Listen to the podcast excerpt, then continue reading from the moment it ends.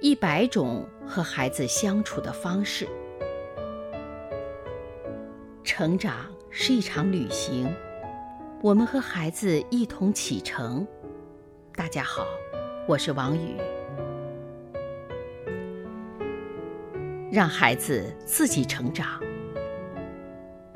女儿上高一时，李丽送给女儿一台 CD 机做礼物，本意呢是让女儿学习累了就听会儿音乐。但是女儿经常是一边做作业一边听歌，还隔三差五的去买 CD，对当时的流行歌曲了如指掌。李丽很担心，这样下去女儿的学习肯定要分心。李丽有些着急了，经常提醒女儿学习的时候最好是不要听音乐。可女儿不仅听不进去，还有些不耐烦：“我自己心里有数，您就不要管我了。”接下来很长时间，李丽嘴上虽然不再说女儿了，可心里还是着急。但她同时明白呀，她绝不能强制的收走 CD 机，那样女儿不但不能专心学习，相反，心可能会离学习更远。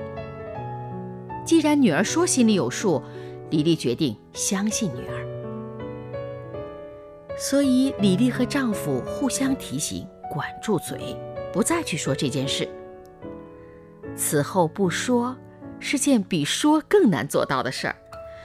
女儿的行为每天都在挑战家长的心理，这实在需要家长足够的理智和耐心。也不知道从什么时候开始，女儿学习时不再听音乐了。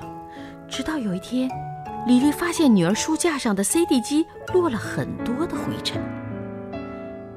女儿考上大学以后，李丽问起这件事儿，女儿很坦诚地说：“一边听音乐一边写作业，确实很分心，这点我也知道。